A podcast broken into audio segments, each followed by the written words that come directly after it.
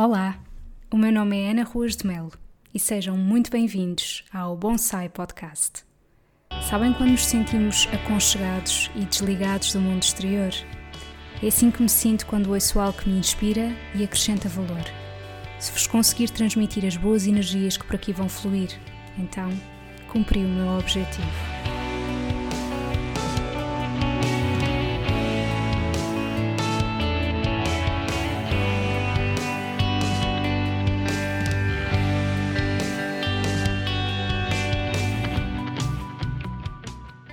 Bem-vindos a mais um episódio do Bonsai Podcast, desta vez com uma convidada que é a segunda vez que vem cá, é a Francisca Feiteira.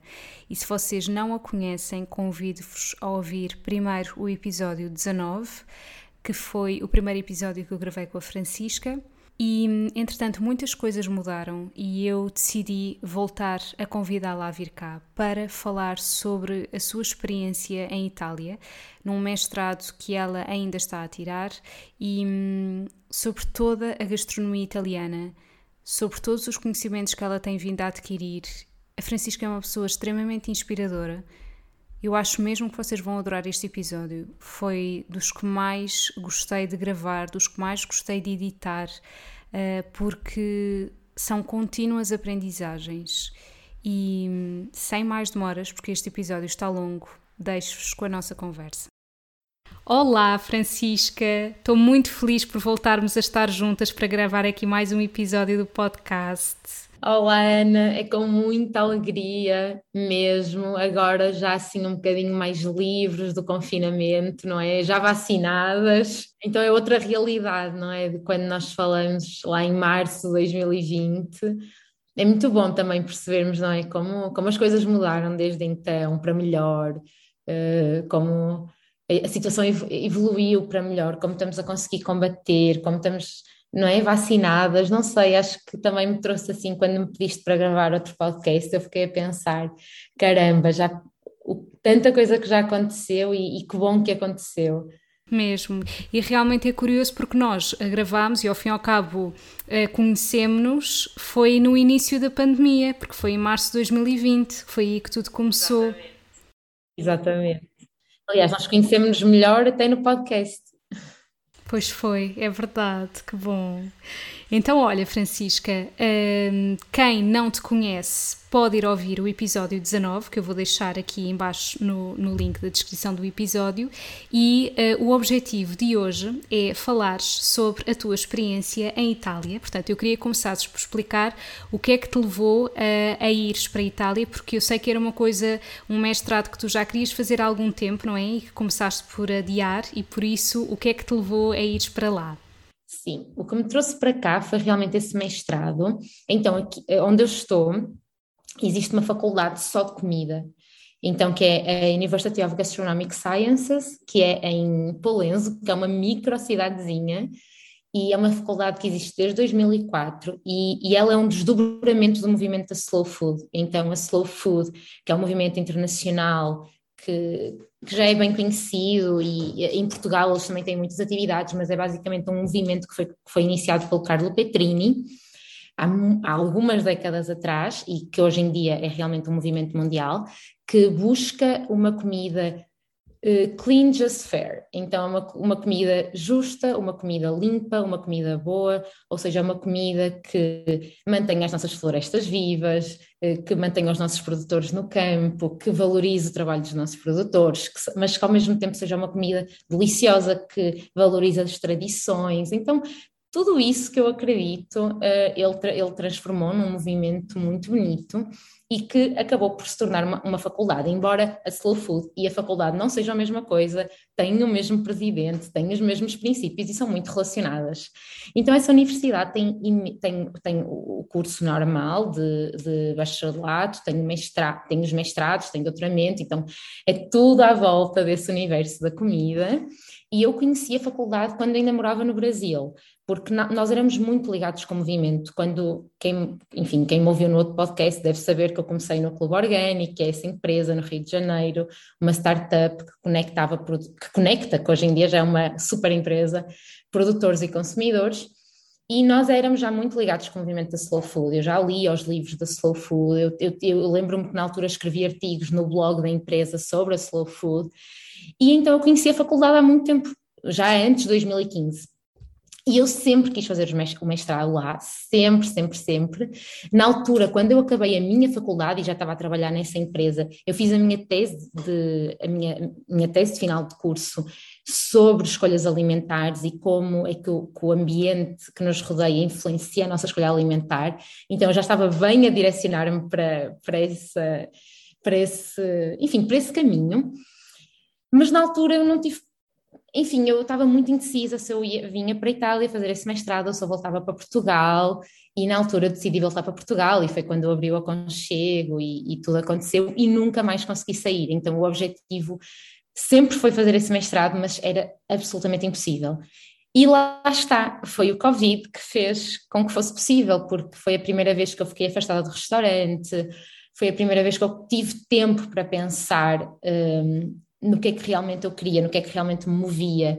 E, uh, e, foi quando eu percebi que era possível, de facto, eu me afastar e com a equipa que nós tínhamos era possível manter o restaurante e eu, vi eu vir fazer este curso.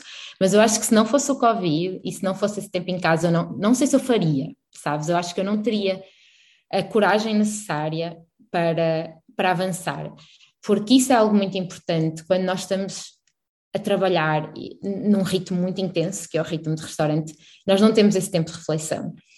E foi preciso estar em casa, parada, com o restaurante fechado, para eu perceber que era algo que eu queria muito e uh, era algo que me movia. E então eu, eu digo sempre que foi, que foi o Covid que me, que me deu o empurrão para vir para cá. Bom, e aliás, eu acho que, porque tu tiveste Covid e foi nessa altura em que tu criaste o Mise en Place não foi Exato. o curso. Portanto, repara como a Covid realmente mudou muito as coisas. Que bom por um lado, não é, Francisca?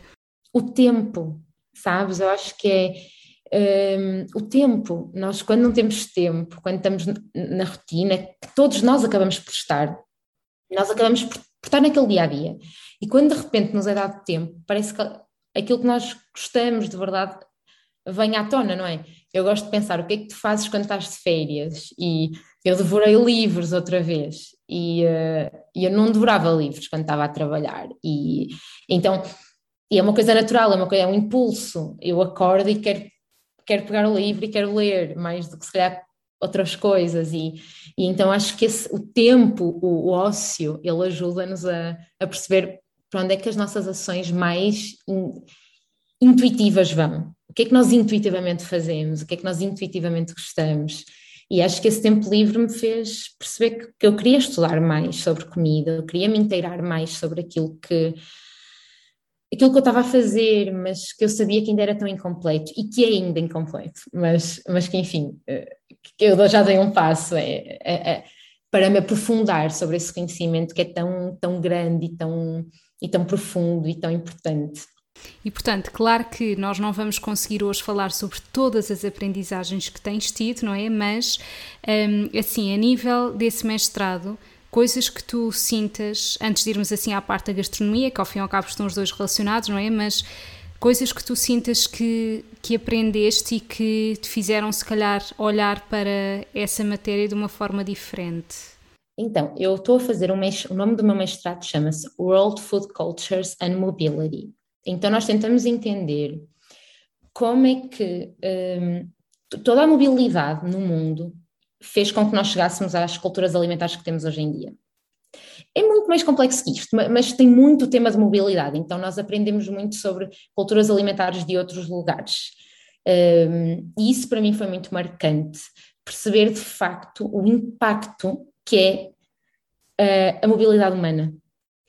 E isso está-me a fazer entender muitas outras coisas na vida. Então, sei lá, um exemplo que foi um exemplo que nós estudamos, que a imigração de italianos ali no século XIX, que foi uma imigração em massa para os Estados Unidos, fez com que houvesse uma consolidação da culinária italiana que não existia em Itália. Então, digo com isto o quê? Os italianos eram a maioria dos italianos eram camponeses, pobres, havia muito problema com fome, nós não tínhamos a produção de alimentos que temos hoje em dia, então quando havia uma colheita má, as pessoas realmente tinham de reduzir a quantidade de alimentos que comiam, não havia, a, a, enfim, não havia a mobilidade de alimentos que há hoje em dia, é? estamos aqui a falar do século XIX. Então houve uma grande, uma imigração em massa para, para os Estados Unidos, também para a Argentina, também para o Brasil, e quando esses italianos chegaram a, aos Estados Unidos, eles encontraram um, um, um, país muito próspero, não é? Então começaram a trabalhar e começaram a, a ganhar quantidades de dinheiro que não tinham em Itália e começaram a ter oportunidade de consumir alimentos que eles não consumiam em Itália. Um desses alimentos é carne. Então, há cartas, há muitas cartas de imigrantes a dizer: não, eu vou ficar aqui porque eu consigo consumir, enquanto em Itália eu como carne três vezes ao ano, eu aqui como três vezes ao dia. Então, o consumo de carne mudou completamente para os italianos. Isso fez com que existisse um prato italiano nos Estados Unidos que não existe em Itália, que é o spaghetti with meatballs, que são as as almôndegas, a massa com as almôndegas. Não há nenhum restaurante em Itália que sirva essa comida e ela é servida em todos os restaurantes italianos que existem nos Estados Unidos. A pizza, não é? Que, que, que era basicamente um pedaço de pão com, algum, com tomate, com, com alguns vegetais. Nos Estados Unidos as pessoas conseguiam hum, comprar queijo em grandes quantidades. E então a pizza começou a ser recheada de queijo, coisa que não existia em Itália, porque o queijo era um produto muito artesanal uh, feito, não é? É preciso muita quantidade de leite para fazer um, para fazer um queijinho pequenininho. Então o queijo era consumido em dias de festa, era consumido com muita parcimónia. E quando essas pessoas chegam aos Estados Unidos e conseguem uh, ter acesso a queijo, porque a, indú a, indústria de queijo lá começou mais cedo, eles começam a introduzir o, o queijo na pizza, de uma forma que não existia em Itália. E então começa-se a criar uma identidade italiana que na verdade não existia em Itália. Claro que estava lá, a, a massa estava lá, a pizza estava lá, mas era, foram outras comidas criadas. E o interessante é perceber que, por exemplo, essas comunidades italianas nos Estados Unidos começaram a ter poder de compra e começaram a querer os alimentos italianos que eles antes não podiam consumir. Então, eles estimularam a, a criação de indústrias alimentares em Itália. Então, eles estimularam a criação de, do tomate enlatado em Itália, eles estimularam a produção do salame, do prosciutto, que eles agora podiam comprar de lá. E então eh, é impressionante entendermos como estas relações acontecem e, eh, e, e, de facto, eh, hoje em, mesmo hoje em dia temos bairros né, em Nova Iorque, temos o bairro italiano e temos em, em, vários lugares nos Estados Unidos e temos na Argentina e temos no Brasil, e nós percebemos um, um impacto tão grande que teve não só nos Estados Unidos, nessas populações, mas também em Itália, porque eles começaram a importar alimentos que eles aqui não conseguiam, não conseguiam consumir. Então nós percebemos que a comida é uma mistura, de muita coisa. E a, e a, comida italiana nos Estados Unidos é comida italiana junto com uma prosperidade económica norte-americana e, e criou-se uma comida italiana norte-americana que é diferente da que existe em Itália. Mas isso é muito rico. Isso é muito rico. E nós percebemos, por exemplo, que a grande maioria das coisas que nós consumimos e que nós achamos que são nossas vieram de outro lugar do mundo. Então a batata, que é tão portuguesa, ela foi trazida pelos espanhóis, depois das viagens de, de Cristóvão Colombo. E nós achamos, enchemos o peito de orgulho, a batata é nossa. E o que é que nós podemos aprender com isto? É que é troca de pessoas, é mistura de pessoas que faz com que as culturas alimentares existem, sejam tão boas, sejam tão maravilhosas. Então, nós devemos sim ter mais diversidade, nós devemos sim uh, acolher pessoas diferentes, com culinárias diferentes, acolher os seus produtos, acolher as suas multiplicidades, a sua gastronomia, porque é isso que vai criar as gastronomias do futuro. E então, isso, além de ter feito, ajudado a entender como é que realmente se criam culinárias, é? como é que se cria a culinária nacional, com, com, quais produtos, o que é que realmente é nosso, o que é que não é nosso, mas virou nosso, o que é que era dos outros, mas combina melhor connosco e, portanto, é nosso e acabou. Mas também perceber o que é que isso nos faz entender hoje em dia. Qual é, qual é a lição para nós hoje em dia? A batata não estaria aqui se não fossem os povos que a plantaram do outro lado do mundo. Então, nós temos de acolher esses povos, temos de acolher alimentos diferentes. E é essa mistura que nos, que nos torna, que nos vai tornar únicos e que vai nos ajudar a criar as novidades do futuro. Então é, é, é, entender o passado, mas também trazer essa reflexão para hoje. E acho que nos dias de hoje, não é, que nós estamos a ver, enfim, estamos aqui a falar pós-tomada do Talibã, uh, não é? Eles acabaram por conseguir uh, tomar o poder em Cabul e temos com uma questão enorme de refugiados e temos países que se negam a receber refugiados. E o que é que é isso, não é? Acho que nós temos de ir ao passado para entender que, que não faz qualquer sentido e que nós já fomos refugiados em algum lugar e que foi o, a, a, a, que foram os refugiados que nos trouxeram muitas coisas que na altura nem se chamavam refugiados. Então perceber que essa mobilidade de pessoas, ela é inerente à nossa condição de humanos. E com a mobilidade de pessoas vem a mobilidade de alimentos, e, e daí, enfim, tudo se transforma. Enfim, foi uma longa explicação, mas para te explicar, isto, pode, isto é enorme. Sem dúvida, isso é super interessante mesmo. Pá, e é tão redutor quando as pessoas dizem isso do género, isto é italiano, isto é americano, isto não é, ao fim e ao cabo, quer dizer, pode ser uma mistura de tudo. E isso é mesmo.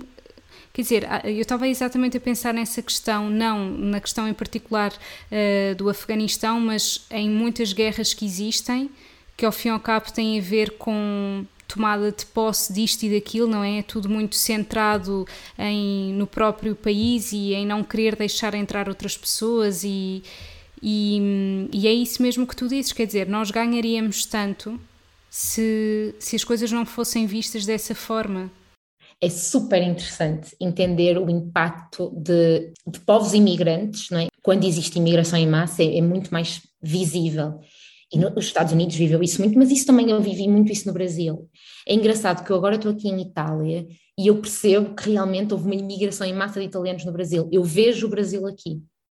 Quer dizer, o Brasil, ou melhor, o Brasil que foi transformado pela imigração de italianos lá, é, é, é muito visível, porque eu estou aqui em Itália e vejo o Brasil, porque os italianos levaram a sua Itália para lá e fizeram uma mistura que é o Brasil mais Itália. E, uh, e por exemplo, eu lembro-me, eu morei muitos anos no Brasil e uh, a influência árabe é gigantesca, então é muito comum nós termos muita comida árabe à, à nossa disposição. E eu só percebi isso quando voltei para Portugal e percebi que não havia. Sabes, Ana? É, é, é, é muito rico, uh, porque nós, quando vamos, levamos, e a gastronomia é das coisas que nós mais levamos e que nós mais nos apegamos. E uh, muitos antropólogos estudam uh, as dispensas de imigrantes, porque é o último lugar de integração. Ou seja, a pessoa pode estar completamente integrada num novo país, tu abres a dispensa e tu vais ver os alimentos que refletem talvez três gerações atrás. Então, isso é muito interessante. A comida é, é muitas vezes a, a, última barreira para a completa um, difusão com a nova cultura. E, e, que bom que assim é, porque nós temos essa riqueza de, de, comidas devido a isso. Mas isso em muitas, muitas, assim, acho que podemos fazer um podcast só de comidas que foram criadas por imigrações e que hoje em dia são mundialmente famosas e, e, e quer dizer, e foram completamente uma, uma, claro que sim, um acidente, mas que foram essa, essa junção de culturas. Exatamente. E é mesmo engraçado porque lá está, a nível da comida, como em tudo na vida, não é? Por exemplo, uma pessoa que nunca tenha viajado não consegue uh, ter os horizontes abertos, uma pessoa que nunca tenha lido um livro, uma pessoa que só se dê sempre com o mesmo grupo de amigos, não é? Portanto, a riqueza está em conhecer pessoas diferentes, em ler livros, em viajar, em comer, em, em arriscar, não é? Ou seja, uma pessoa que queira sempre tudo igual. Mesmo as pessoas que. Há muitas pessoas tradicionais a nível da comida, não é? Que, ah, eu gosto é disto, eu não, não gosto de arriscar pratos diferentes, não perdem imenso, não é? Porque quer dizer, nem que seja para afirmarem eu não gosto disto, mas perde-se imenso em não se abrir os horizontes. Claro que sim, e nós não é. Eu não gosto muito de falar de natureza humana, porque eu acho que, sei lá, não é? Acho que é, é difícil falar de natureza humana, mas nós, se formos ler a nossa história, não é? Desde 30 mil anos, quando nos começamos a consolidar como Homo sapiens, mas nós locomovemos. Nós, nós, nós caminhamos o globo inteiro, nós chegamos a todos os lugares deste mundo caminhando com as nossas pernas. E eu acho isso muito marcante, eu sempre fico muito emocionada quando eu, quando eu penso nisso. Então, nós somos seres que se movem. E então, quando as condições eram más num lugar, nós movíamos-nos para outro. E nós fomos durante muito mais tempo caçadores-refletores do que nós somos hoje em dia comunidades assentadas. Então, eu acho que nós temos esta, esta genética dentro de nós do movimento. E eu acho que quando nós perdemos o movimento, também perdemos um pouco a nossa humanidade. E é muito importante nós irmos ao novo, porque isso ajuda-nos a ver o outro de outra forma. E uma coisa muito interessante é que, normalmente, quando nós comemos a comida do outro, nós integramos melhor o outro. E, e isso é muito forte hoje em dia. Nós vamos precisar de muito dessa hum, compreensão e dessa mistura. Então, quando nós comemos comida italiana com e que nós em Portugal amamos comida italiana, isso faz com que a gente veja a Itália como um, um enorme país, porque nós comemos a gastronomia. Mas talvez se nós comemos comida, não sei, de um país que a gente nem conhece muito bem, dizem, não, não sei se eu quero, se eu quero comer isso, eu não sei o que é que eles comem daquele lado lá. Mas quando nós começamos a comer a comida daquele lado lá, aquele lado lá deixa de ser o lado lá, começa a ter um nome, começa a ter um país, começa a ter um povo, começa a ter uma, ah, se calhar eu quero visitar aquele lugar, porque eu gosto tanto da comida. Isso aconteceu muito com, com a Ásia. Então, nós hoje em dia temos um conhecimento muito grande do que é uma comida tailandesa. E isso foi, na verdade, uma estratégia do próprio governo tailandês. Eles, eles dão muito auxílio financeiro, burocrático, eh, estrutural, para que se abram restaurantes tailandeses pelo mundo, para que as pessoas tenham essa vontade de descobrir mais a Tailândia. E isso, de facto, resultou. Eu acho mesmo que isso é super interessante e quando tu estavas a falar sobre isso de, de facto, a pessoa se locomover, não é? Eu sei que muitas das vezes na prática hum, a pessoa não consegue ter impulso para fazer diferente porque nós somos engolidos pela nossa rotina. Foi um bocadinho como tu estavas a dizer. Que quando tu estavas num ritmo de restaurante, tu não tiveste tempo para fazer uma coisa que tu sempre quiseste, que foi esse mestrado. E isto também para inspirar as pessoas que nos estão a ouvir. Às vezes não é preciso nós sairmos do lugar onde estamos. Às vezes basta pegarmos num livro que nunca lemos. E isso por si só já é viajar de alguma forma. Ou basta, ok, vou pesquisar uma receita e vou experimentar fazer uma coisa diferente pela primeira vez na vida. E isso por si só já pode significar viajar, não é? Portanto, as pessoas às vezes têm muita ideia de ah, não dá porque eu tenho, eu tenho este trabalho e tenho a minha família e tenho filhos e portanto, mas há sempre alguma coisa, havendo vontade, há sempre alguma coisa que nós podemos fazer diferente e que nos traga aprendizagens. Não é obrigatório sairmos do sítio de onde estamos. E tu tiveste a possibilidade de o fazer, mas para quem não tem essa possibilidade, há outras formas de viajar, não tem que ser não tem que ser saindo do sítio, não é? Completamente completamente, não, não podia concordar mais. E, e, e, aliás, é raro um livro que não falte comida. É raro. Em alguma cena, em algum capítulo, vai ter ali alguma coisa que, que traga comida. E às vezes é só pegar o carro no próprio país. Às vezes é só andar pelas ruas de Lisboa. E, e, arriscar uma culinária diferente. Às vezes é pegar um nem é preciso um livro de receitas, é pegar um bloco de receitas e ver que existem outros, outros molhos, outras, outra, outras coisas. Por exemplo, nós temos o, o, aquele, aquele famoso molho de peixe, que é muito usado na culinária tailandesa, na culinária do Vietnã, na culinária. Todo o Sudeste Asiático usa bastante. Nós fazíamos fish sauce há dois mil anos no, Império Romano. Era a comida dos pobres no Império Romano. Era o garum, que era o que era dado aos soldados, aos escravos, aos trabalhadores, que é basicamente um molho de peixe, quer dizer, peixe pouco tinha, eh, que fermentava e eles comiam com pão. E esse é, tipo, é um, é um dos primeiros uh, fish sauce que existe. E nós temos muito uma tendência a dizer assim, ai, mas isto, ai não, isto não é meu, isto aqui é do outro lado qualquer, isto aqui eu não quero. E esquecemos que, por acaso, não caiu na moda, como caiu o vinho, como caiu o azeite, não é? Que, que, são as nossas heranças do Império Romano, como caiu o pão, não caiu na moda o garum, o, esse fish sauce, esse molho de peixe fermentado, mas podia ter caído. Então nós já consumíamos esse tipo de produtos e às vezes eu acho que nós estamos muito. Uh, aquilo é daquele lado de lá, isso aí eu não provo. Não, molho de soja eu não provo. Não. E, e não, são coisas que nós também fazíamos, nós também fermentávamos. Que... Então eu acho muito interessante nós uh, tirarmos essas capas em relação à comida, sermos curiosos em relação à comida, sermos abertos, experimentarmos, pegarmos uma receita, tentarmos fazer. Uh, se não tivermos um ingrediente, usamos outro, mas entendermos que, que engraçado, tem aqui um ingrediente que eu nunca ouvi falar. Qual será essa história desse ingrediente? Por que é que ele é usado?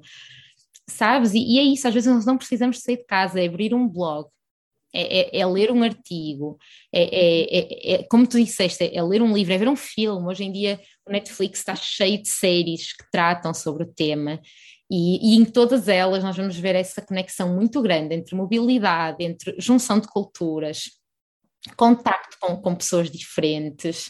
Uh, e a maioria das vezes os, os, os pratos mais importantes, uh, são feitos com essa mistura de gente, de saberes, de culturas, de a maioria das vezes é feito a partir do nada. Eu acho que eh, antigamente as pessoas realmente faziam milagres com nada, então é aquela comida do nada, vezes nada, sai uma coisa maravilhosa.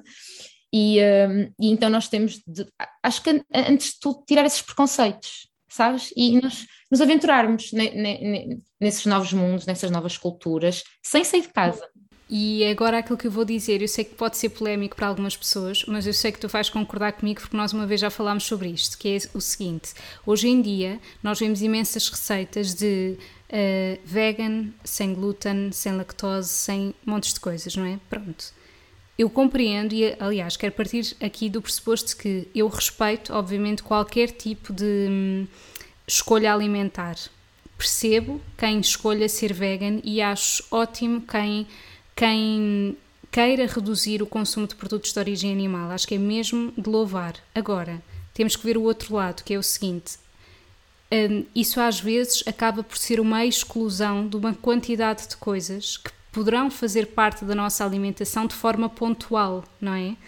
Pronto, e sem dúvida, e nós uma vez falámos sobre isto, a liberdade que eu tenho quando vou viajar, de poder, para já, um, sou extremamente grata por não ter nenhuma intolerância e alergia alimentar. Começa por aí, porque poderia ter e, e não poder consumir de tudo, não é? Mas, mesmo que Portanto, falando em escolhas pessoais, não é? A liberdade que eu tenho de ir a um sítio e dizer, ah, eu quero isto porque é típico, ah, mas tem carne, mas tem peixe, mas tem glúten, mas ok, mas eu quero, eu quero experimentar isto porque isto é típico deste sítio e porque eu quero experimentar algo que eu nunca comi na vida. Portanto, perdoem, mas eu acho que quem tem, um, por escolha pessoal, não é? Quem queira uh, excluir todos os produtos de origem animal, perde este tipo de experiências.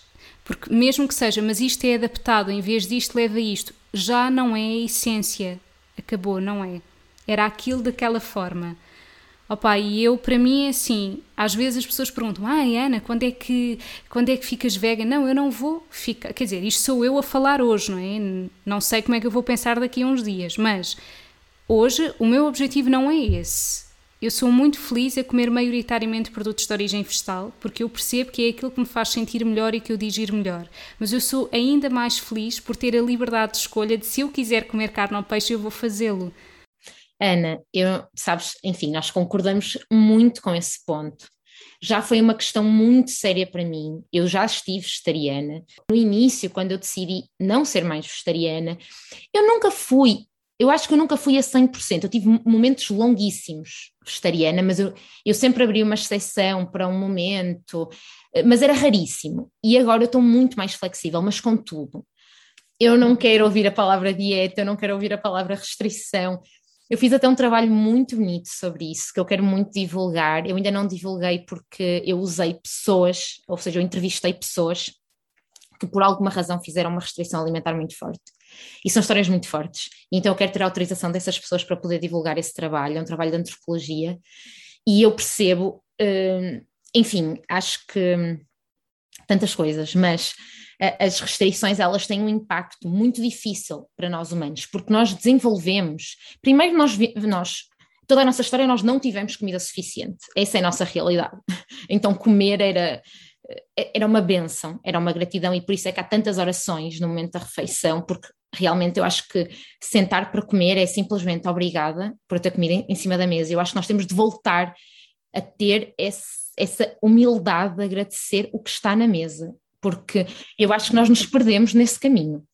perdemos e, e, eu tenho a certeza absoluta que se as pessoas passassem a fazer isso, não existia o exagero da quantidade que existe na maioria dos pratos das pessoas e, e na mesa. Não iria existir isso, não é? Porque é quando tu ficas, quando tu prestas real atenção às coisas, tu agradeces. Portanto, quem come a ver televisão sem olhar para o prato é incompatível com estar a agradecer o momento. Não, não dá, ou uma coisa ou outra. E, portanto, essa conexão faria toda a diferença a nível de reduzir a quantidade. E não é preciso pensar estou em restrição, estou em dieta. Não é isso. É começar por agradecer aquilo que se tem. E quando nós prestamos atenção, exatamente, quando, quando agradecemos o que temos, aquilo que temos é suficiente, não é preciso encher o prato até acima. Exatamente. E esse, esse voltar a. O facto de eu ter comida é algo muito importante, que eu acho que é algo que nós, como não vivemos a fome, quer dizer, a minha avó viveu momentos de escassez alimentar e a minha mãe também, embora não havia falta, não houve, nunca houve falta de comida, para a minha mãe, para a minha avó sim, Uh, havia muita, muito controle, ou seja, eles não podiam comer tudo, não havia, não havia, quer dizer, acho que todos os nossos avós, não é? A maioria das pessoas que nos está a ouvir, se for portuguesa, provavelmente a maioria dos avós trabalhavam nos campos e o que havia era o que havia. E, uh, e, e, e, então a minha mãe lembra-se, por exemplo, receber amêndoas na Páscoa e comer o pacote inteiro, porque aquilo era o momento auge da vida dela. Uh, mas havia comida, mas havia um, uma contenção. Então a carne era realmente um momento muito. É, é, era o domingo, o cabrito, na casa da minha avó, ou o frango, e a minha mãe lembra-se que ela vivia perto de uns padres e eles, ajuda, eles ajudavam a minha avó a cuidar deles, era, era assim muito giro. E, eh, e eles faziam à sexta-feira bifes e convidavam as crianças, porque eles não podiam comer bifes, a minha avó não comia bifes, e eles convidavam as crianças para elas irem comer bifes, e a minha mãe diz que nunca se vai esquecer daquele sabor de bifes com batatas fritas à sexta-feira, convidada pelos padres. E, uh, e enfim, e então ela viveu essa, ela ainda viveu esse momento de perceber que estar a comer um bife ou estar a comer um chocolate é um luxo. E eu acho que nós vamos ter um longo caminho, porque nós estamos num momento de muita abundância, então parar para pensar que é um luxo, seja o que for que está em cima da nossa mesa, é, é um momento de é, parar para refletir. E eu acho que se nós conseguíssemos trazer esse respeito para a mesa outra vez, nós conseguiríamos comer um pouco de tudo. Com muita moderação, eu acho que nós não vamos conseguir, comer, conseguir nunca mais vamos poder comer carne como se come hoje em dia, nós vamos ter de facto de reduzir drasticamente o consumo por uma questão ambiental, quer as pessoas queiram, quer não, terá de ser reduzida, o peixe também, uh, os ovos também, o queijo também. Então, nós vamos ter de reduzir drasticamente a quantidade de produtos animais. Mas se nós trouxermos esse respeito, esse consumo do alimento inteiro, então se eu tenho um pedacinho de carne, eu vou comer tudo. Se eu não comer tudo, eu vou fazer um caldo. Se eu não fizer caldo, eu vou fazer sopa. Esse não desperdício, usar a comida de uma forma completa, eu acho que nós poderíamos comer tudo. Talvez à sexta-feira, talvez duas vezes por mês, mas poderíamos ter esses prazeres e essa liberdade. E então eu, eu concordo contigo, eu sou mais feliz sem rótulos, eu sou mais feliz sem restrição, eu sou mais feliz a poder viajar e experimentar, sabendo que quando chegar a casa vou pôr as mãos na, na consciência, não é? E também na minha própria saúde e reduzir. E, e, e, e, sou, e sou exatamente igual a ti, sou muito feliz a comer mil e uma comidas vegetarianas em casa, uh, no dia a dia, mas tendo essa liberdade de poder provar com prazer.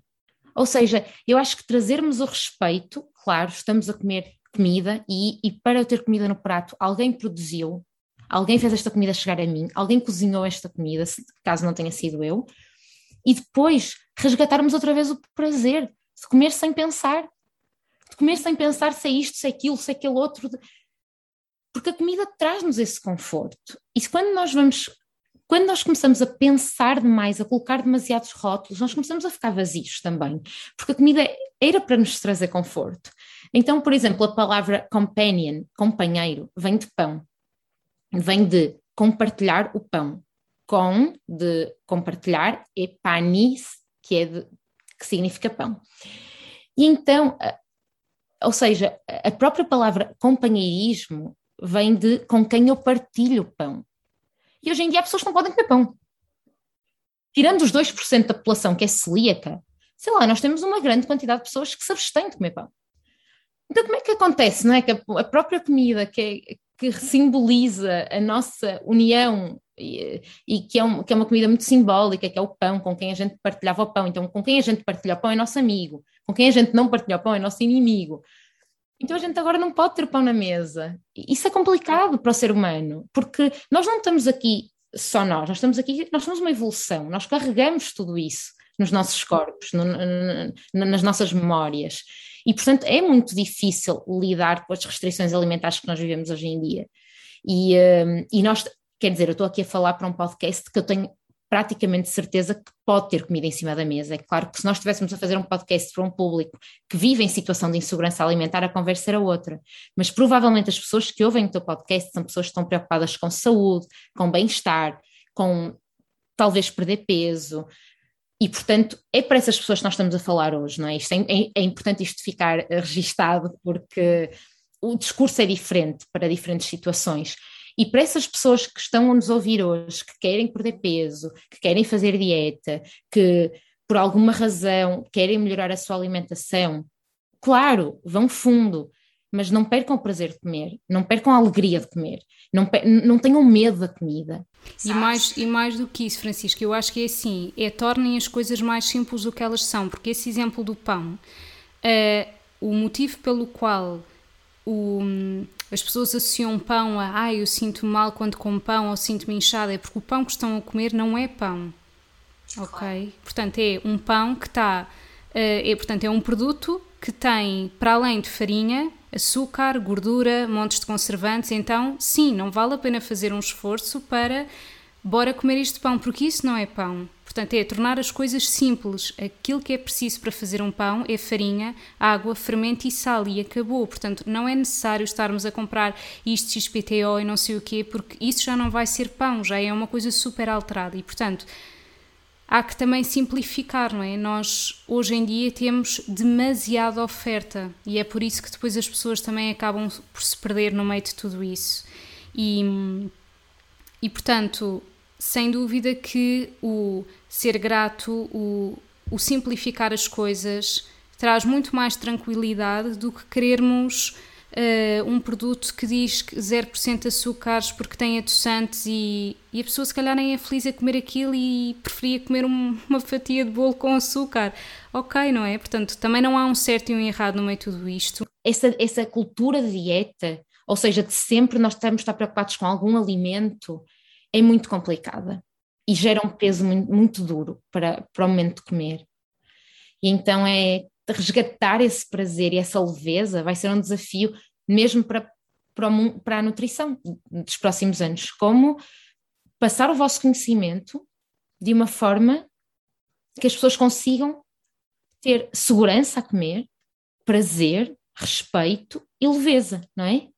Olha, e em relação à gastronomia italiana, portanto, porque geralmente as pessoas, aquilo e falo as pessoas e eu, porque eu já fui duas vezes à Itália e eu sei que as pessoas me matam quando eu digo isto, e Francisco, é assim, não foi dos meus sítios favoritos para comer, mas calma, porque eu sei, eu sei que eu não fui aos melhores restaurantes de todo. Pronto, portanto, isto é para dizer que se eu fosse uma próxima vez, uh, claro que lá está, eu não nego do género, ah, eu não gosto de comida italiana. Não, eu não, eu não me apaixonei pelas coisas que eu provei lá, pronto. Mas é exatamente também por isso que eu queria gravar este episódio contigo, porque queria saber uh, coisas que tu tenhas uh, descoberto a nível da gastronomia e que provavelmente há pessoas que nem sequer iriam associar isso à Itália, não é? Porque existe aquele pensamento redutor de pizzas e massas, quando há muito mais para além disso. Olha, até para te dizer, eu acho que eu comi pizza aqui, sei lá, três vezes ou quatro. Uma coisa que as pessoas não sabem de Itália, que eu acho que é super interessante, e eu também não sabia, é que Itália é completamente regional. Ou seja, o que tu comes numa região, tu não comes na outra. E as massas que tu comes de facto em todo o território são completamente diferentes umas das outras. Então vou dar aqui um exemplo. Eu estudo no, em Piemonte, que é uma região no norte de Itália, nor, uh, noroeste. No Piemonte tem um tipo de massa muito típico, é o talharino. O talharino é uma massa fresca, feita com 30 gemas. e para um quilo de massa, eles usam 30 gemas. Portanto, é, é uma quantidade abismal. É uma massa deliciosa, Tu passas do Piemonte para a Ligúria, que são duas regiões vizinhas, ou seja, não existe mais talharino. Estamos a falar, ou seja, tu passas, estás no Piemonte, andas de carro, vais até à Ligúria, que são regiões completamente vizinhas, e já não existe talharino. E na Ligúria tu vais encontrar a trophy, que é uma massa que não, não é uma massa com, com gema, é uma massa só feita com farinha e água, e tu vais encontrar uh, muita massa alongada. Aquela, é tipo um spaghetti linguine, mas a típica é o, é o trophy, que é uma massinha mais pequenininha, assim meio enroladinha, não é um fuzile, ela é enroladinha, mas alongada. Tu passas para, para a Puglia, onde eu estive, que é o sul, e tu só vais en encontrar oriquete. Então não existe sequer talharine, não existe sequer trophy, tu vais encontrar o oriquete. Claro que existe, mas é raríssimo. Ou seja, tu vais para a Sicília e tu encontras a buziata, que é um outro tipo de massa. Ou seja, cada região come a sua massa. Então é assim, quando tu vais para as capitais dessas regiões, é claro que lá tu vais encontrar todos os tipos de pratos. Então quando tu fores para, vais para Florença, vais para Roma, vais para Milão, tu vais encontrar uma mistura muito grande. Mas se tu realmente fores para as regiões e fores para as cidadezinhas das regiões, cada uma come a sua massa e acabou. O seu tipo de massa. E não há cá misturas. Outra coisa que eu achei muito interessante em Itália é que eles usam grãos que nós não, estamos, não, não temos noção. Por exemplo, a castanha é muito usada no norte, muito usada. Há muita massa feita com castanha, há muitos pães feitos com castanha. O nhoque, também há nhoque feito com castanha. Porquê? A castanha era o pão dos pobres. Então, há muito tempo atrás, quando o, o trigo não chegava a todas as camadas da população, porque não chegava, uma, um, um dos substitutos foi a castanha. E isso foi ficando. E, portanto, temos o uso da, da farinha de castanha em muitos preparos no norte da Itália. Outra coisa que também nós às vezes não temos a noção é, por exemplo, o risoto.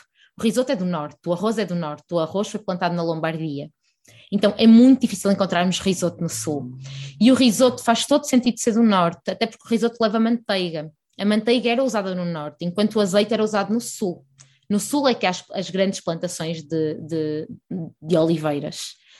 E no norte, a, a, gordura que se usava era a manteiga, porque havia muito mais pasto, e portanto era, era usada a manteiga, e no sul era usado o azeite.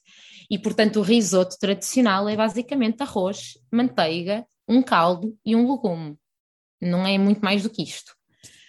Outra coisa que eu acho que é muito interessante saber de, de Itália é que, por exemplo, o tomate veio das Américas. Ou seja, ele veio após o século XV. Até o século XV não havia tomate em Itália. Só que o tomate demorou para ser aceito pelos italianos, demorou muito, demorou uns dois séculos até o tomate ser completamente incluído na culinária. E, portanto, tu vais pegar um livro de receitas antigo e não há molho de tomate. Os mesmo antigos. E, portanto, a massa era sempre colocada com queijo. Era só massa com queijo ou algum legume. E, portanto, o molho de tomate tem aqui dois séculos, três séculos, vá. Então é muito interessante nós percebermos, mais uma vez, como a mobilidade vai mudando, não é? A, a, a, gastronomia e como coisas que nós achamos que é assim. Os italianos sempre comeram massa com tomate. Não, durante muitos séculos a massa era comida com manteiga e com queijo e não com tomate, porque não existia tomate em Itália. Uh, outra coisa que eu acho muito interessante aqui em Itália é o consumo de vegetais. É mesmo muito grande. E então é o paraíso dos vegetarianos. Ou seja, eu nem me apercebo, nós, mas nós nem comemos, passa semanas sem comer carne, porque realmente é uma, é uma, uma gastronomia muito pautada por vegetais. E também porquê? Foi um país que passou por muitos períodos de fome, então a carne era dedicada às pessoas ricas, aos senhores, às pessoas das cidades. E então a maioria da população comia vegetais, porque a carne que eles produziam era para ser vendida o peixe, muitas pessoas nem sequer tinham autorização de pescar, e também o peixe fresco era para, para, para, as, para as pessoas ricas que podiam é, um, comprar, e o que ficava para as pessoas era, eram os vegetais. E um, não foi sempre assim, mas especialmente após o século XII, XIII e a partir do século XV, sem dúvida. E portanto é, é, é uma, uma gastronomia muito, muito pautada por vegetais.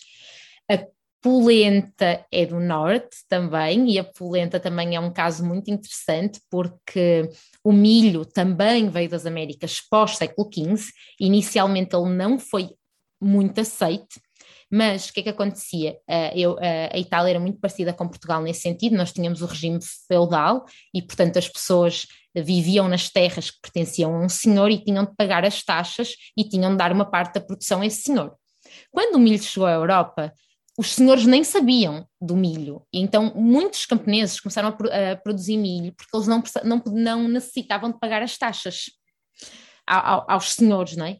Então eles, eles consumiam, começaram a produzir o milho por causa disso, e o milho também tem uma, um rendimento muito alto, então eles conseguiam, uh, da plantação de milho, eles conseguiam muito milho, e então foi daí que veio a polenta, que é feita com base de milho. E, e, e, o milho só realmente se difundiu pela Itália no século XVIII por causa da fome. Então houve, uma gran, houve gran, muitos episódios de fome que fez com que as pessoas tivessem realmente de voltar para o milho porque era uma, uma, uma planta que, ficou, que era muito resistente e que realmente tinha rendimentos muito altos. E, eh, e, portanto as pessoas começaram a consumir o milho sob a forma de farinha e daí veio a polenta. Mas antes eles faziam uma espécie de polenta com outros grãos, com a farinha de castanha, com a farinha de trigo sarraceno, com a farinha de espelta. Então esse hábito de fazer uma papa com água e grão não é só polenta, já se fazia antes. A polenta foi a que ficou mais famosa e também isto aconteceu no norte. Então a polenta é muito típica do norte de Itália e nós não encontramos polenta no sul. A partir de, a partir de Florença para baixo, eu ainda é difícil encontrar. Claro que sempre se encontra, mas é não é o dia a dia. E outra coisa muito interessante dos italianos é que de facto eles comem muita massa. Uh, e eu virei essa pessoa que, que assim, se passar dois dias se eu não tiver um prato de massa, eu começo a achar esquisito. Mais coisas interessantes, meu Deus, são tantas. Uma coisa que eles usam muito aqui, que eu achei espetacular e uma ideia ótima para pessoas que não gostam de verdes, eles usam grelos para fazer um molho para a massa. E é, e é uma, tipo um petisco, assim, eu lembro-me que eu fui comer a casa do pai do meu namorado e eles, ah, vamos fazer uma massa super especial, uma massa super especial. Ai, que massa especial é essa? Tipo, era massa com grelos. E eu, eu não acredito nisto. É, eu estava a pensar isso, ou seja, tu dizes, há de facto muita massa, mas disseste que havia muitos vegetais, não é? Pronto. E às vezes existe aquela ideia que eu tento muito desmistificar nas consultas, que são as pessoas que, ah, mas eu quero um prato de massa, ou seja, é muito visto como um prato de massa é uma coisa calórica, prejudicial à saúde, se eu quero emagrecer eu não devo comer. Mas por outro lado, nós podemos conseguir equilibrar e eu posso perfeitamente ter vegetais aí e até ter um molho que em vez de ser natas, pode ser um molho que é feito com vegetais, não é? Portanto, Exatamente. as coisas podem ser, não, não tem que ser, ah, isto vai-me saber bem, uh, não, não pode ser saudável. Pode. Eu hoje em dia vejo mesmo a massa como algo saudável. É engraçado que eu também eu passei por todas estas fases também. Eu também tive dúvidas: devemos comer glúten ou não? Será que devemos comer massa ou não? Eu, eu, falo isto porque eu também passei por essas dúvidas. Eu também passei pela dúvida de será que eu devo parar de ser vegetariana ou não? Então eu vivi essa, essas, essas dificuldades também na pele. E durante muito tempo eu achava que, pronto, um prato de massa era tipo, pronto, um dia mais especial. E hoje em dia para mim é tipo, não, é comida normal, é, é alimento, sabes? E, e como o meu prato de massa super feliz, carregado de vegetais. E de facto aqui é raríssimo se comer a massa com carne, ou seja, há o, o ragu, não é? Que é aquele molho, a bolonhesa, enfim, aqueles, uh, que, que, na verdade não é bolonhesa, bolonhesa é outra coisa, mas o, o ragu, que é aquele molho com tomate e, e carne, que se come eventualmente, mas a maioria das vezes se come a massa com vegetais. Mesmo, tipo, eu nem me lembro de uma vez que eu comi não me lembro mesmo, comemos sempre massa com vegetais aqui, de facto é verdade. E eu achei mesmo giro comer essa massa com grelos, e estava ótimo, tipo, fazes, eles fazem com um bocadinho de alho e azeite, e depois com queijo parmesão, e fica sensacional, e é, é uma massa de inverno, e é muito típica também no sul de Itália, e que ideia boa para se comer os grelos, normalmente os miúdos não gostam de comer grelos, as pessoas não gostam de comer grelos, que fantástica ideia! E não foi ideia, não é? Pobreza, não, não havia outras coisas para pôr na massa, então vai os grelos e tudo. E nós temos às vezes exatamente essa ideia que, pronto, temos de comer grelos, vamos então fazer este sacrifício. Não, junta a massa. Uma coisa que eu, que eu não como tanto aqui e que eu como muito em Portugal é o pão. Uh, primeiro porque tenho de dizer isto, o pão italiano não é tão bom como o nosso. Eu acho que não há nenhum pão tão bom como o nosso, na verdade, não é? O nosso pão é muito bom, o nosso pão é muito bom.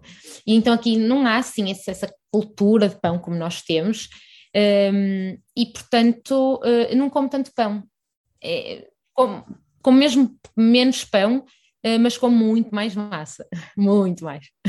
Exato, e se calhar, ou seja, será que tu comes menos pão porque o pão não é tão bom ou porque não sentes tanta necessidade de o fazer? Olha, os dois. Eu, por acaso, em Portugal, chego a uma altura que eu tenho mesmo vontade de comer pão. Eu adoro pão. Eu adoro, eu adoro, adoro hidratos de carbono, então. Exato, mas lá está, porque se calhar em Portugal não tens a abundância de massa que tens aí, não é? Exato. Portanto, o nosso corpo sabe pedir aquilo que, que faz sentido. Exatamente. Ainda bem que aí não te apetece comer tanto pão, porque se calhar tu estás a comer muito mais massa. Portanto, eu acho que faz todo sentido, exatamente. Lá está, mais uma vez, não é preciso abundância. É, é o equilíbrio, mas o equilíbrio com prazer, o equilíbrio equilibrado, não o equilíbrio para vou tirar tudo, o equilíbrio de vou comer bem, porque se eu comer bem, de uma forma com respeito, com gratidão, eu não preciso de mais do que eu estou a comer, porque eu não vou ter aqueles cravings. Olha, outra coisa super gira aqui é realmente a questão dos gelados.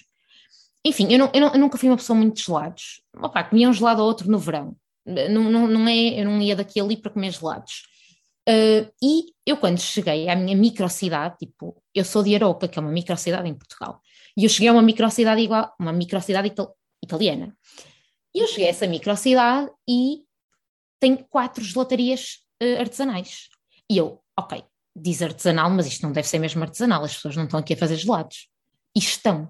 Tipo, não há gelatarias que não façam os próprios gelados. E isso é mesmo cultural, tipo, em todo lado, em toda a microcidade que tu vais parar em Itália, do norte ao sul, pelo menos foi a minha experiência. Eu ainda não visitei a Itália toda, eu visitei muito já, mas não visitei tudo. Tem muito gelado artesanal e é um rigor nos produtos que vão no gelado. É tipo, gelado com as avelãs do Piemonte, que é de onde eu sou, gelado com o limão da Sicília, gelado, ah, e depois diz de onde é que veio o leite, e diz de onde é que veio não sei o quê. É um orgulho nos gelados. Então, para mim, gelado também virou sinónimo de coisa saudável. Tipo, desculpem, eu sei que tu és nutricionista, mas para mim gelado virou uma coisa do além. Estou a comer avelãs do Piemonte e, e morango gelado não sei de onde. Ok, aquilo tem um bocadinho de umas gramas de açúcar, mas o nosso corpo também lida com isso. Então, essa, esse hábito de ir comer um gelado, que eu não tinha, também comecei a ter. Eu não como muito, até porque, enfim, claro que, claro que o gelado não, é, não, há, não há de ser tão saudável como massa com, com vegetais, mas como muito frequente e são muito bons e todo lugar faz gelados. E eu perguntava ao meu namorado: Olha, então, mas as pessoas realmente fazem o gelado? Ele, oh, Francisca, mas qual é a lógica de ter uma gelataria se tu não fazes os gelados? E eu, pois, de facto, faz sentido, mas eu nunca tinha pensado nisso. E, uh, e, toda a gente faz os gelados. E tipo, a pessoa que está lá a servir os gelados fez os gelados, lá, de manhã. E normalmente não tem muitos sabores. A gelataria que eu mais gosto tem tipo cinco sabores, por... não tem mais. Mas são incríveis. Olha, e sobremesas? E olha, eu não sou de sobremesas. Eu, eu sou tipo, eu peço mais uma entrada, mas eu não peço sobremesa. Mas uh, comi o, o, o melhor tiramisu que eu comi foi uma amiga minha que fez, e é a receita da avó, da avó, da avó, e de facto é muito bom, mas por exemplo, eu não vou a um restaurante e peço tiramisu, aquilo não me pega, experimentei, uh, a história de tiramisu é muito gira, o tiramisu significa uh, pick me up, tipo levanta-me. Exatamente, o meu pai também já me tinha explicado isso. E era a comida de bordéis, então eles comiam no bordel para terem energia, não é? Para para, para as atividades sexuais mais intensas. E essa, essa, essa receita era uma receita secreta que, que era receita de bordel e acho que ela foi meio que co-criada, então as pessoas, sei lá, as pessoas começaram a levar os biscoitos, então juntaram os biscoitos, depois começaram a levar cacau e juntaram o cacau. Então não se sabe muito bem como é que a receita surgiu, porque era, era muito protegida, mas uma, uma mulher de um desses bordéis decidiu uh, divulgar a receita num restaurante em, em Trentino e, uh, e foi aí que surgiu o tiramisu veio cá para fora, veio para fora dos bordéis e hoje em dia é uma das sobremesas mais famosas do mundo, que não é a minha preferida, mas eu também não sou a pessoa que morre por sobremesas. Imagina, já provei panacotas, mas não acho assim nada de especial, tirando a panacota de um dos restaurantes de onde eu estou, da cidade onde eu estou, que é o Bocão Divino, que é um restaurante da Slow Food, que ninguém sabe o segredo dessa panacota e eu nunca comi uma coisa igual. E uh, é uma coisa do além. E só, eles só servem a panacota com um bocadinho de caramelo embaixo. É só aquele. E é uma coisa assim fantástica. Mas é assim, foi a única sobremesa que, que me despertou, porque o resto não acho que é um lugar de sobremesas. Então, tu és mais de entradas, não é? E entradas que tenhas descoberto. Boa, eles têm aqui uma entrada muito, muito interessante no norte, que se chama Vitello Tonato, que, que significa vitela ao molho de atum. Ou seja, é uma mistura de peixes com carne, que eu assim, eu nunca vou provar isso. E é, é bom, eu também, até porque eu não, eu não como muita carne, em geral, eu como assim, então também não, não é uma coisa que eu coma muito, mas é super interessante. É, é um sabor bom. Então é assim, são uns filezinhos, tipo como se fosse com um rosbife. E depois eles fazem um molho com alcaparras e atum e uma espécie de maionese e põem por cima. E é uma entrada muito famosa. E muitas pessoas acabam por comer só isso como uma salada. É, é muito comum as pessoas usarem, tipo, é uma entrada, mas é muito comum as pessoas usarem como prato no, no dia de semana normal. Então é super, super interessante. E também eu aqui comecei a comer, tipo, eles têm uma gordura da carne que eles chamam de lardo, que não é a nossa banha. É, é um corte de carne que eu nunca, que é diferente, que é do porco, e, e que eles servem como entrada, que eu acho muito bom. Assim, um sabor, claro, os, eu como sempre no restaurante da Slow Food e é os porcos daqui do senhor Manuel, da esquina, e, e então é, é, é um lugar que se pode confiar muito e que tem assim um sabor muito especial, mesmo muito especial, que eu nunca tinha comido antes. Um, e assim é muito laminado, muito fininho e comes assim um bocadinho, é mesmo um sabor muito interessante. E um dos sabores que eu tive aqui uh, que mais marcou, que mais marcou, eu comi o gambero rosso, que, que significa literalmente camarão vermelho. Eu nunca vi esse camarão em Portugal, mas certamente existe, provavelmente eu não vi porque, porque me passou despercebido, que é um camarão vermelho e que eu comi, comecei a comê-lo cru. Depois de eu comer cru, chupas a cabeça e é, é, não dá para explicar. É muito, muito, muito, muito bom. É absolutamente fenomenal. É, foi dos sabores, dos sabores mais espetaculares que eu tive. Eu comi na Sicília e comi na, Puglia. Um, mas nunca comi em outro país. Por acaso ainda não parei para pesquisar isso, também vou ser sincera, não, não parei para realmente perceber uh, se. Mas essa, essa, essa questão de eu comer cru foi assim, mudança game changer mesmo.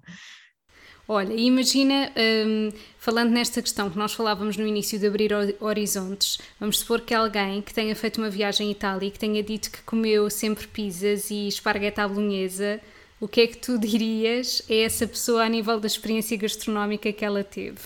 Nenhuma. Olha, a pizza é típica de Nápoles e também, é assim, há várias, tem, tem a pizza romana e tem a pizza de Nápoles, mas é uma coisa muito mais ao sul do que mais ao norte. Já comi pizzas muito boas em Itália, mas eu venho do Brasil, onde também se come maravilhosamente bem. Em São Paulo, comi das melhores pizzas da minha vida. Mas já comi pizzas aqui também muito boas. Mas sem dúvida é, é regional, ou seja, embora se encontrem boas pizzarias em todo o lado, comer comida italiana não é comer pizza. Comer pizza é uma das comidas italianas, de, entre as tantas, olha a quantidade de comidas que eu já te falei aqui que se pode comer. E então, o que eu aconselho a quem vai para a Itália é, primeiro, qual região é que tu vais para a Itália? Tu vais para Roma, tens de comer uma cacio e pepe, que é aquela massa só com, com queijo e, e, pimenta preta e um bocadinho de manteiga. E é comer uma cacio em pepe bem feita, é, é uma coisa assim, é de chorar. E só tem massa, manteiga, queijo e pimenta preta. E nós dizemos assim, como é que é possível, com três, quatro ingredientes, comermos uma coisa tão boa? Então, perceber a região. O que se, a massa que se come em Roma não se come no Piemonte, a massa, a massa que se come no Piemonte não se come em Puglia, a massa que se come na Puglia não se come na Sicília. Então, entender a região.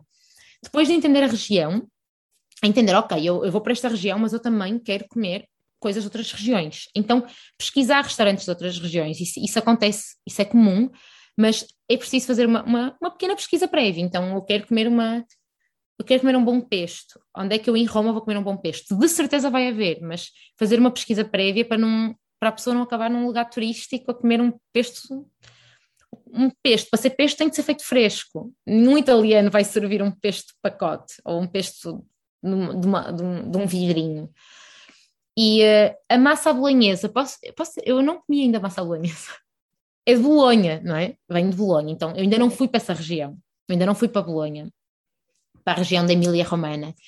E, uh, e essa massa com esse ragu de carne, que é maravilhosa, eu ainda não comi, por exemplo. Eu estou a tentar lembrar, mas eu ainda não comi, de facto. E, portanto, comi muito massa com pesto. Marcou-me muito comer massa com pesto na Ligúria. Muito, porque realmente o pesto lá é, é... O pesto é tão especial por causa do manjericão. Está provado que o manjericão, numa região muito específica da Ligúria, uh, é diferente e tem um sabor diferente de todos os outros. Sim, só os italianos para terem pachorra para isto, mas de facto eles chamaram especialistas, eles plantaram manjericão desde a costa da Ligúria até ao final da costa de França e depois provaram o manjericão e chegaram à conclusão que de facto o manjericão da Ligúria é diferente. Dito isto, eles protegeram o manjericão com o certificado de denominação de origem protegida e, portanto, o, o manjericão da Ligúria tem essa, tem essa proteção mas de facto o pesto lá é diferente. É, é, é, é muito interessante. Eles fazem naquele, no almofariz de mármore. Eu comprei um para mim, ainda não acertei, porque aquilo é difícil de, de acertar o ponto. E eles fazem com pinhão, um bocadinho de alho, queijo parmesão, pecorino, esse manjericão específico e o azeite. Mas o azeite é muito importante, porque não pode ser um azeite demasiado hum, picante porque se o azeite tiver muita estrutura, ele vai matar os sabores. E, portanto, o azeite ideal é o azeite da Ligúria, que é o azeite feito com a, com a, a azeitona tadjasca, que é um azeite muito doce, um azeite muito subtil. E, portanto, uh, faz com que nenhum sabor se sobreponha e faça esse pesto tão delicioso. E de facto, posso dizer que a melhor, das melhores massas que eu comi aqui foi uma massa simplesmente, uma massa fresca, muito simples, com pesto, nem sequer tinha parmesão por cima. E foi das coisas mais incríveis que eu comi e, e era tão simples quanto isto. Sabes? Então, uma coisa que eu noto desta culinária italiana essa simplicidade. É sentir o sabor do manjericão, sentir o sabor do tomate, sentir o sabor da berinjela, sentir o sabor uh, de uma massa só com queijo parmesão e pimenta preta e um bocadinho de manteiga. Então, esta simplicidade de com quase nada fazer comida eu nunca tinha visto igual. E eu acho muito, muito especial. Olha, e tu sentes saudades de alguma comida de Portugal? Alguma coisa em específico? Sopa. Claro, isso é sempre aquilo que eu sinto saudades quando estou num país que não é o meu. Sopa, sem dúvida sopa. Aquela coisa desenjoativa, não é? Que, que é um aconchego para a alma. A sopa em Portugal, em qualquer lugarzinho que a gente vá, tem uma sopa boa. E, um, e às vezes quando estás mais enjoada, especialmente à noite, porque durante ou almoça como uma salada, com um pãozinho, um azeite e fico bem, se estiver assim mais enjoada e não quiser comer. Mas à noite, eu não sou muito comer saladas à noite, então sinto mesmo falta de uma sopa. Olha, e há algum livro que tu tenhas lido, uh, não tem que ser recentemente, uh, ou algum filme que te tenha marcado de alguma forma e gostasses de partilhar? Olha, eh, tem de ser sobre Itália ou não? Não tem que ser sobre Itália. Eu até posso te mandar para tu deixares na descrição. Foi o pai do Constantino que me mostrou. Um, um, um, um fantástico ator italiano que já morreu. Ele fez uma peça de teatro baseada num, num texto muito antigo, acho que é do século XIV, de uma pessoa que hum, estava com tanta fome, tanta fome, começou a delirar e começou a imaginar que ia comer. E é absolutamente fantástico. A gente não entende muito, mas dá para perceber. E ele é é, é, um ator tão brilhante que, que, enfim, que é. E é ver aquela imaginação dele imaginar que vai cozinhar uma polenta e que ele vai e que vai comer uma galinha, ele próprio mata a galinha e suga o sangue da galinha porque ele está cheio de fome e vai cozinhar a galinha e depois vai, vai, vai comer mil e uma coisas e depois ela percebe-se que afinal é mentira, que não há comida. Então ele come um inseto, porque é a única coisa que ele encontrou. Isto é um texto real, de uma. Quer dizer, certamente era real porque havia muita fome, não é? Um, e é um texto muito antigo do século XV, século XIV, e esse ator representou esse, esse, esse, um, esse, esse momento, não é? E aí é aquele momento em que ele encontra uma mosca e come a mosca. E primeiro ele é brilhante e segundo retrata muito, muito isso que nós falamos aqui, não é? De nós aqui uh, uh, o, o, o, como a fome te pode levar a níveis de verdadeiro desespero. E eu adorei ver porque é muito bonito, ele é um, um ator fantástico. Enfim, eu vou deixar para tu, para tu deixares com as pessoas para elas verem essa, esse, esse vídeo porque é absolutamente fantástico. E o livro eu acabei, eu acabei na, há umas duas, sei lá, já não me lembro, acabei há, há, uma semana ou duas atrás, um livro lindo que se chama Humankind, que é sobre. É um, um, um, escritor que ele traz-nos perspectivas positivas da natureza humana. E ele, a, a ideia básica do livro é que nós, feitas as contas, somos todos decentes. E então é um livro muito positivo, mas um livro que me deixou uma perspectiva crítica muito grande, porque ele vai a estudos científicos e ele consegue nos mostrar como muitas vezes nós somos manipulados pela mídia, pelos próprios cientistas que querem fazer valer a sua ideia e como é importante nós questionarmos sempre tudo.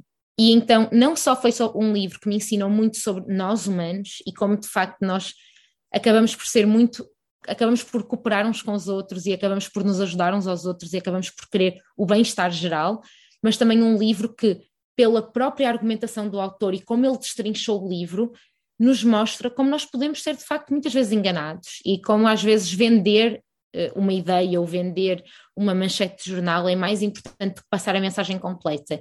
E eu fiquei muito mais crítica depois disso. Uh, e portanto, não só a mensagem me marcou, mas a metodologia do autor e a forma como ele destrinchou argumentos, estudos, livros, também me marcou. Então, marcou-me duplamente e aconselho muito, muito, muito, muito além dele trazer história, trazer uh, filosofia, psicologia, e acabarmos o livro acreditarmos que podemos viver num mundo melhor e que nós somos, ok, somos decentes, uh, a metodologia também me abriu os olhos. Então, super aconselho Humankind, do Rutger Bregman, muito bom. Boa, Francisca, obrigada. Olha, gostei mesmo. É sempre super inspirador falar contigo. Tenho a certeza que as pessoas vão adorar também ouvir. E, e obrigada. Obrigada, foi muito bom falar contigo também. Mais um encontro. Vamos ver se nos encontramos em Lisboa. É, também acho, claro que sim. Um grande beijinho. Fica bem. Obrigada por estarem desse lado. Acompanhem o meu trabalho no meu Facebook e Instagram com o nome anaruasmel.nutricionista e também no meu site www.anaruasmelnutricionista.pt. Podem inclusivamente subscrever a newsletter e ficarem a parte toda a inspiração que eu partilho todos os meses para quem acompanha o meu trabalho. Muito obrigada por estarem desse lado, um grande beijinho e vemo-nos no próximo episódio.